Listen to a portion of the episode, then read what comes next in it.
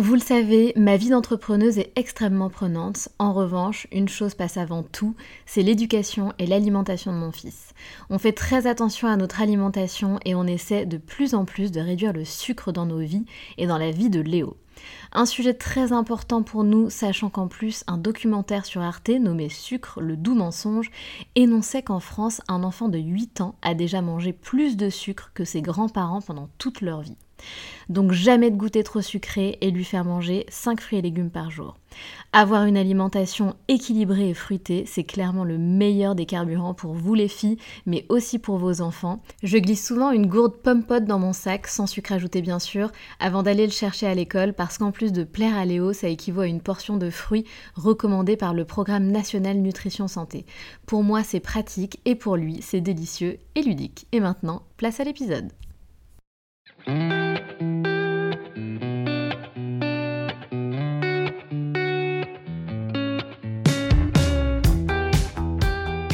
Salut, je suis Sandra et je te souhaite la bienvenue sur le podcast qui va te donner envie de réaliser tes projets et même tes rêves les plus fous. Notre mission, t'apporter de l'inspiration. J'échange avec des femmes qui ont osé s'écouter. Choix de vie audacieux, parcours atypique, projets fous, elles nous dévoilent tout sans filtre. L'idée, à travers chaque épisode, c'est d'adoucir tes peurs pour les remplacer par de l'audace et de l'enthousiasme. Du mouvement, du bruit, de la fumée, laisse-toi entraîner par les locomotives. Hello les filles, j'espère que vous allez bien. J'avais prévu pour ce nouvel épisode solo de vous parler de confiance en soi, mais j'ai décidé de changer d'avis. Vraiment, vraiment en très très last minute. Parce que ben, ça me semblait nécessaire et que j'avais envie de faire un épisode un petit peu euh, spontané, transparent, authentique, comme j'aime et surtout de vous parler un petit peu de, de ma vie, de ce qui s'est passé ces derniers temps, parce que c'est vrai qu'à travers les, réseaux, on voit pas, en fait. Hein, c'est les, les, réseaux, c'est joli, euh, on, vous montre plein de belles choses, mais parfois, pour certaines raisons, on partage pas forcément les, les mauvais côtés, les épreuves de vie, etc. Et du coup, je me disais que ça pouvait être euh, important d'en parler finalement, et que ça pouvait en aider, peut-être vous aider justement à, passer vos, périodes de vie difficiles, à vous rendre compte que ça existe chez tout le monde, même, euh, même chez les nanas que vous suivez, qui vous inspirent, etc. On a tous et toutes des épreuves de vie dans notre vie personnelle ou professionnelle. Donc ça existe. C'est pas notre vie, c'est pas seulement un, un compte Instagram, pas du tout. Donc pour vous expliquer un petit peu les filles, je vais juste remettre les choses dans leur contexte. Donc il faut savoir que moi, mes parents, ils ont divorcé euh, bah, quand j'étais jeune. Ma maman est partie, mais ça, j'en ai déjà parlé dans, dans, des épisodes où je raconte un petit peu mon histoire. Ma maman est partie, du coup, avec mon beau-père dans le sud de la France. Donc, moi, je viens de Besançon. On a déménagé dans le sud de la France pour partir habiter avec mon beau-père. Donc, j'avais quoi? J'avais 6 ans. Ma soeur devait avoir 9 ans. Donc, on s'est retrouvés à euh, des centaines de kilomètres de mon père, puisque du coup, il y a à peu près 600 euh, kilomètres entre Besançon et le sud de la France. Bref, vous allez comprendre hein, pourquoi je, contextualise tout ça. Et en fait, mon beau-père, il s'avère que ça faisait plus de 15 ans qu'il avait la maladie de Parkinson. Donc ça fait en fait euh, bah, plus de 15 ans euh, que euh, on accompagne Gabi dans la maladie, dans les différentes étapes de la maladie. Donc c'est donc le, mari de ma maman, hein, donc c'était, mais je vais vous expliquer un petit peu. Donc ça fait voilà des, plus de 15 ans qu'on accompagne Gabi et surtout qu'on le voit diminuer, hein, puisque c'est une maladie dégénérative pour laquelle malheureusement il n'y a pas de solution.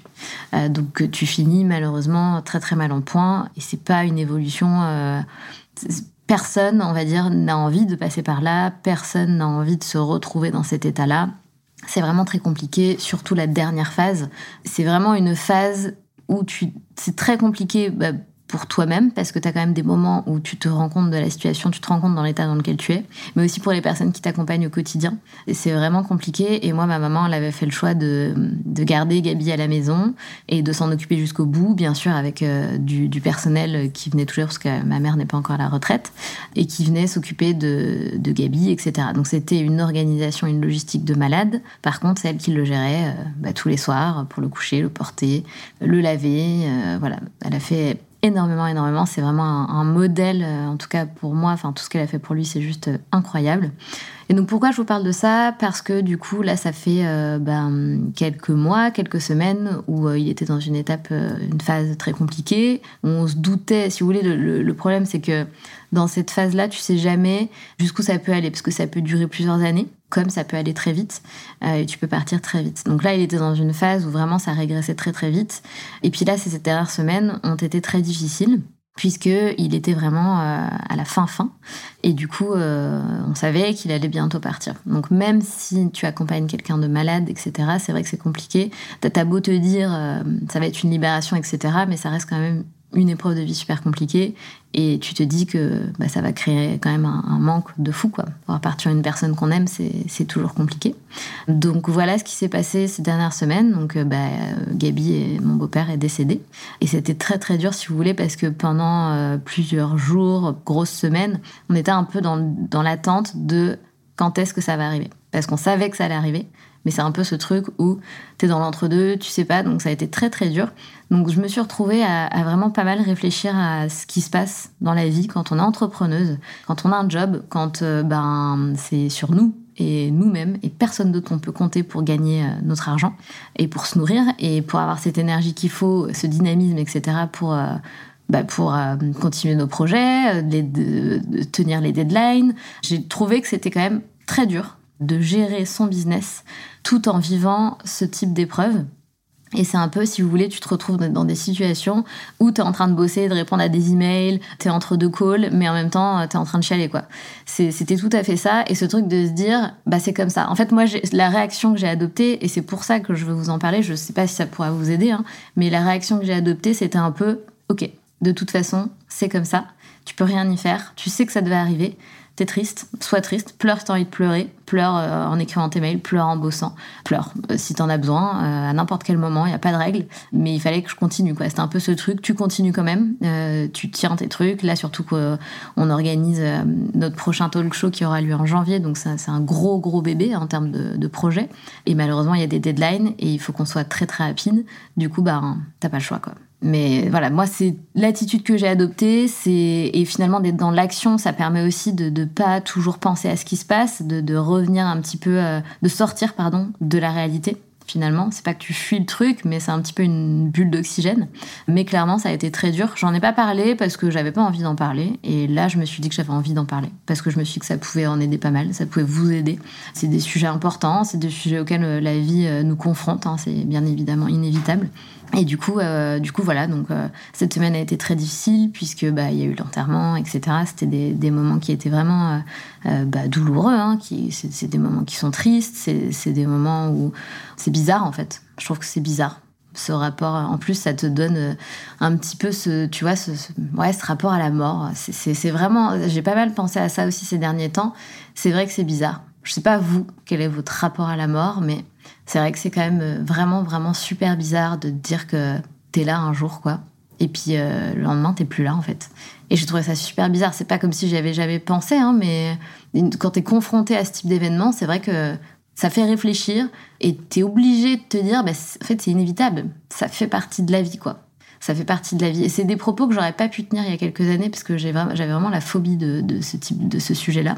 Et puis finalement, bah, quand tu es confronté, bah, finalement, tu étais obligé de, de commencer à avoir une réflexion bah, plus rationnelle vis-à-vis de ça même si c'est douloureux. C'est douloureux de voir les gens partir, ça, crée un manque. Tu te dis putain, mais je le reverrai jamais, quoi. Je le reverrai jamais. Je j'aurai plus jamais de conversation avec lui. Il sera plus jamais dans une pièce avec nous. Il y aura plus jamais de, de, de moments que tu vas vivre avec cette personne. Tu pourras plus créer de souvenirs avec cette personne. Donc ouais, c'est dur. Puis surtout que c'est des moments où tu te replonges justement bah, dans les souvenirs. On s'est vachement replongé dans les photos, les souvenirs, etc. Et c'était euh, un peu euh, comme mon deuxième papa, quoi. Enfin, clairement, euh, c'est avec lui que j'ai grandi. On est arrivé ici dans le sud, nous, on connaissait rien, on venait de Besançon. Il nous a ouvert vraiment les portes de, son univers, de son monde d'ici de plein de choses. C'était quelqu'un de, très cultivé. C'est quelqu'un qui nous a appris énormément de choses, qui nous a ouvert l'esprit.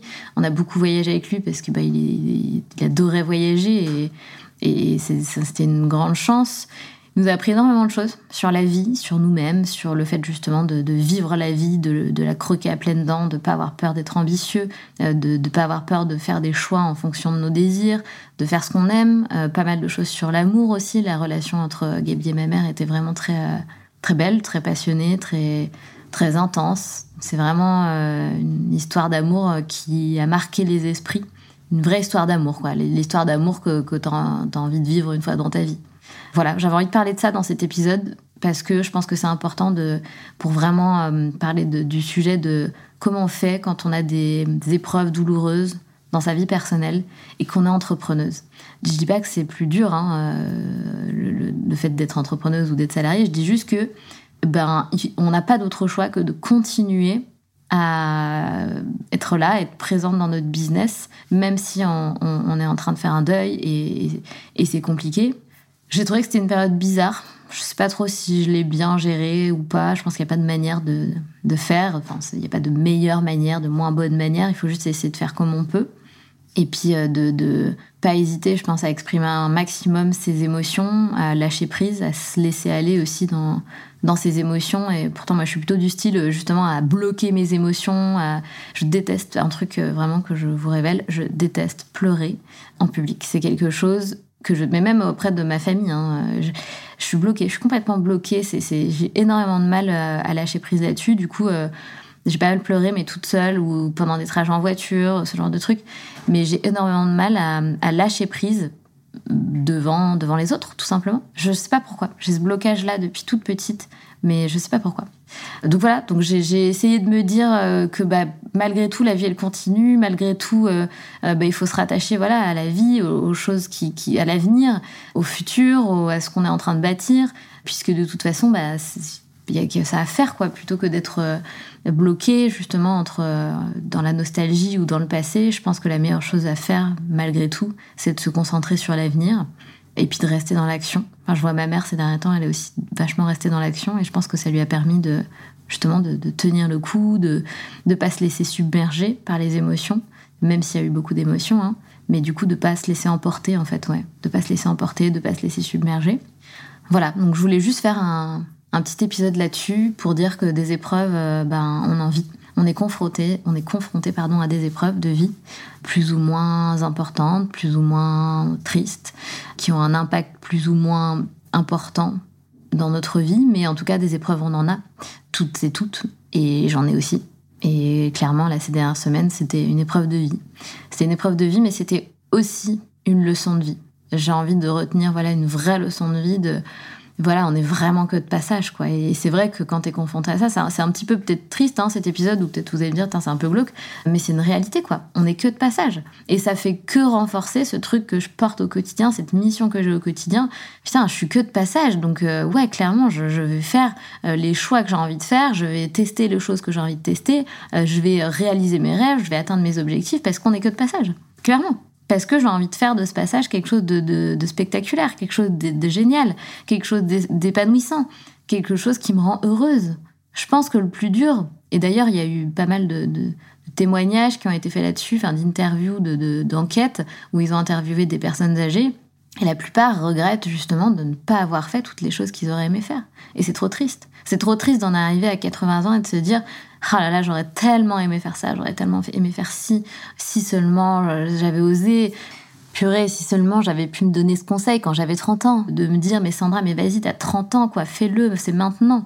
T'as pas 60 ans, t'as pas 80 ans, c'est maintenant qu'il faut essayer, c'est maintenant qu'il faut le faire. Tu, tu risques pas ta vie, quoi. Tu prends juste des risques qui sont justement dans l'optique de réaliser tes rêves et de t'épanouir. Et c'est bon de prendre des risques, c'est aussi épanouissant de prendre des risques. C'est ça aussi qui est, génial, c'est quand tu vis ta vie de cette manière-là.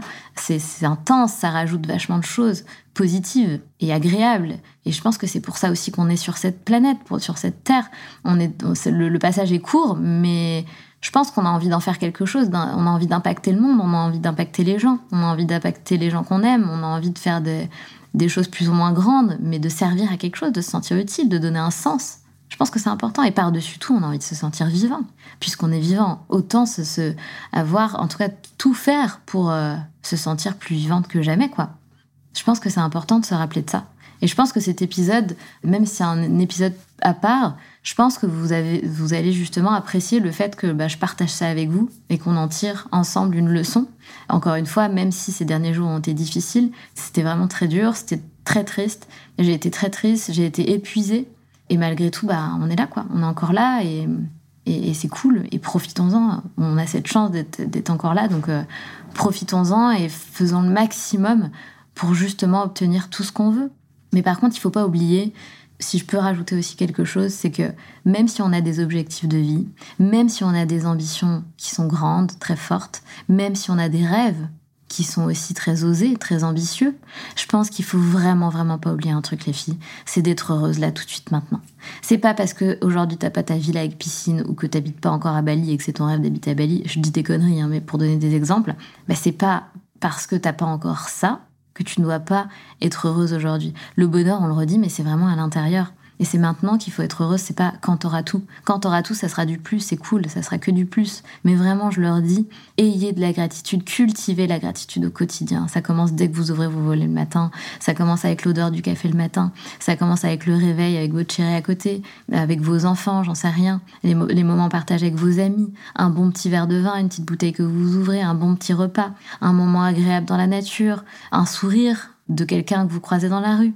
Chaque petit moment comme ça, c'est vraiment les secrets du bonheur. Et c'est vraiment pas des conneries. Au début, quand je lisais des livres de développement personnel il y a quelques années et que je lisais ce genre de choses, j'étais là à me dire non mais bullshit, c'est bon, pas du tout.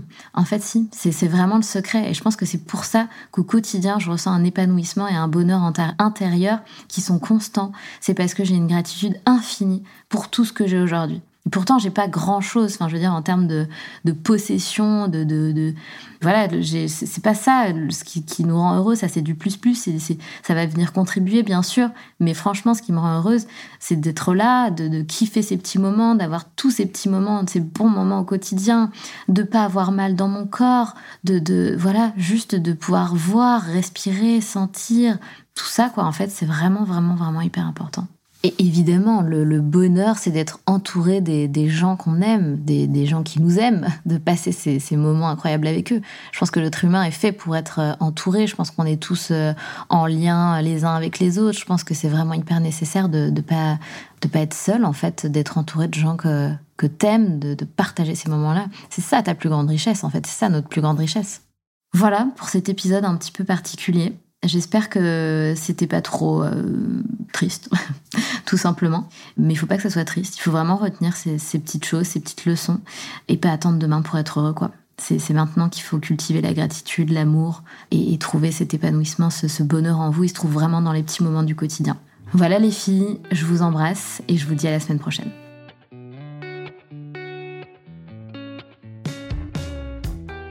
C'est la fin de cet épisode et j'espère qu'il t'a plu. Si tu as envie de laisser 5 étoiles sur Apple Podcast ou Spotify, surtout n'hésite pas. Merci pour ta fidélité et on se retrouve mardi prochain pour un nouvel épisode. Pense à rejoindre la communauté Les Locomotives sur Instagram pour toujours plus d'inspiration, de motivation et de good vibes.